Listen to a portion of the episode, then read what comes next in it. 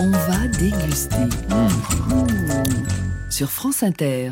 Elvira Masson, vous évoquez une admiratrice de Jean-Anthelme Bria-Savarin Je vous ai déjà parlé d'elle à plusieurs reprises. La dernière fois, c'était à l'occasion de la nouvelle publication en français de sa très culte biographie sentimentale de l'huître, Ah éditée chez Dalva.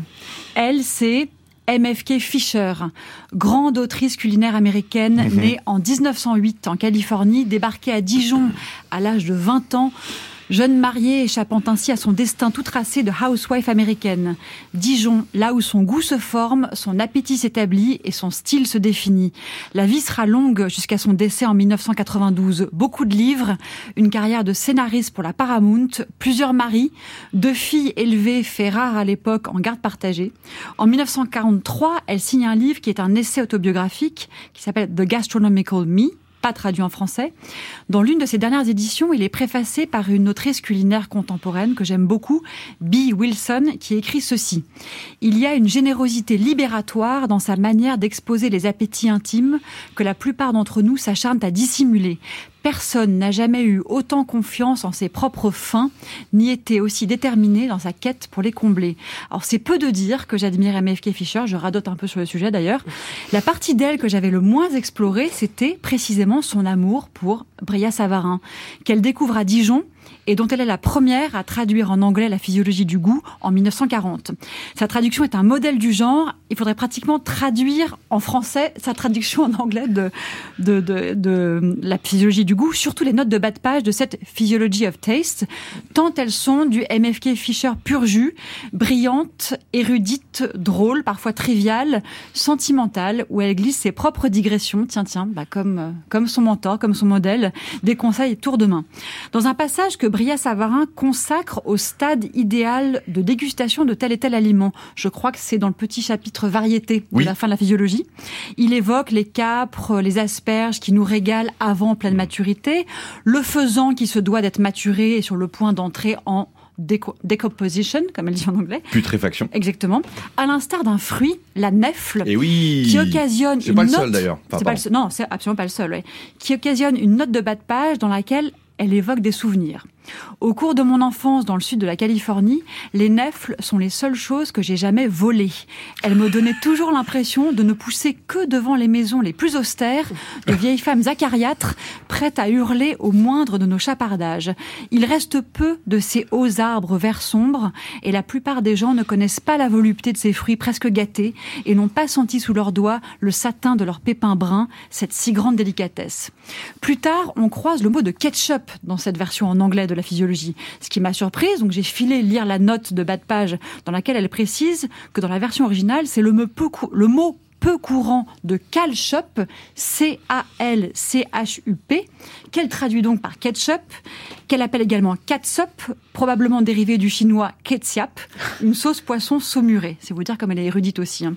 Elle ajoute, je suis certaine que ce que d'Albignac, le personnage qui est évoqué par Bria Savarin, utilisé à Londres, était une préparation aux noix ou aux champignons, avec peut-être même du sureau, des huîtres, ce qui a peu à voir, vous en conviendrez, avec l'onctueuse potion écarlate que tout bon Yankee connaît sous le nom de ketchup. Et de livrer sa recette à elle de oyster catsup, qui était très à la mode dans les foyers américains du temps du professeur. C'est ainsi qu'elle appelle Bria Savarin dans ses notes de bas de Lui-même page. s'appelle le Il professeur. s'appelle le professeur. Hacher quelques huîtres, les faire revenir quelques minutes dans leur eau avec un peu de vinaigre de cidre, filtrer, puis cuire avec du sherry, du poivre moulu et de la noix muscade, mettre en bouteille et conserver au frais. C'est ça le catsup de MFK Fisher via Bria Savarin. Ça doit être particulièrement umami, Pas justement. mal, ouais, très umami. L'huître, la grande affaire de MFK Fisher, Mmh. passionnée par ce bivalve, comme elle était passionnée par Bria Savarin, qui l'a inspiré dès son premier livre, en 1937, le récit donc de sa vie de jeune femme à Dijon. Je vous donne dans le mille, comment s'appelle ce livre Le fantôme de Bria Savarin. Traduit en français, disponible ici en poche au serpent à plumes. Mhm. Une petite révolution dans la littérature culinaire parce que c'est justement l'œuvre d'une écrivaine et non d'une rédactrice de recettes. Dans vos assiettes devant vous, j'ai disposé quelque Ah. chose à goûter pendant que je vous lis un dernier extrait. Une petite douceur avec Petite plaisir. douceur. Nous reniflâmes la moutarde de Dijon, surtout au carrefour où Grès Poupon vous étale ses petits pots sous le nez. À l'automne, nous reniflâmes le cassis de Dijon, nous souillant même la bouche de son violet métallique. Mais toute l'année, partout, nous reniflâmes le pain d'épices de Dijon, ce pain d'épices arrivé d'Asie dans les ballots du croisé fatigué. Son odeur étrange et fade, odeur de miel, de bouse de vache, de clous de girofle, et d'un ingrédient qu'on ne parvenait pas à situer, mais qu'on ne pouvait pas non plus confondre avec quoi que ce fût d'autre, envahissait la ville entière. Parfois, une petite bouffée de son parfum se faufilait jusqu'à l'intérieur du théâtre, où traversait à toute allure un café gris de fumée. Il lui arrivait même, dans les églises, de triompher un bref instant de l'odeur de l'encens. Oh. Alors j'en viens à ma conclusion. Allez, j'ose. Bria Savarin, traduit par ce génie de MFK Fischer, est-ce que c'est pas peut-être encore mieux que Bria Savarin dans le texte? Jean-Robert Pitt, ce sera à vous de nous le dire. Voici pour vous de physiologie of s'étouffe avec, s'étouffe avec Non, son... non, je m'étouffe pas, mais pain je, pense de que Dijon. les, les deux sont complémentaires, qu'elle a aimé Bria Savarin, Oui, qu'elle a, et, et elle lui a tressé un éloge formidable. Ce livre, Le fantôme de Bria Savarin, est magnifique, où elle décrit entre autres le repas qu'elle fait chez Racouchot, qui était Oui. le, le grand restaurant de Dijon, qui malheureusement n'existe plus, où on restait quand même quelques heures à table, et où on servait de- du gibier, des truffes, etc. C'est un récit magnifique. Absolument, hein, ouais. absolument merveilleux. Mais ce pain d'épices, là, Il est, que... il est merveilleux aussi. Il est Ah, on peut dire que c'est du pain d'épices, oui, c'était... C'est du pain d'épices qui vient de la maison Donon à Saint-Aubin-sur-Yonne. Voilà. Euh, et je a trouve que ce évidemment pain d'épices est merveilleux parce que il y a vraiment des épices. Ah. Et je reconnais une épice. Enfin, je ne sais pas si mais, euh, tout le monde la, la trouve autour Clou de la table. girofle Je trouve il y a du clou de girofle, mais il y a aussi du gingembre, je Oui, pense. un gingembre moulu. Et, et ça, c'est formidable. C'est le, le vrai pain d'épices qui, qui est en fait une. euh, Il y a des pains d'épices dans. Il y a encore aujourd'hui des pains d'épices en Belgique, en Allemagne, dans toute l'Europe restée qui a gardé une cuisine médiévale. Et en France, ça s'est maintenu dans l'est de la France, c'est-à-dire c'est Dijon, c'est. Reims, c'est euh, la- la- l'Alsace, L'Alsace. c'est le Nord. Absolument. Le Nord.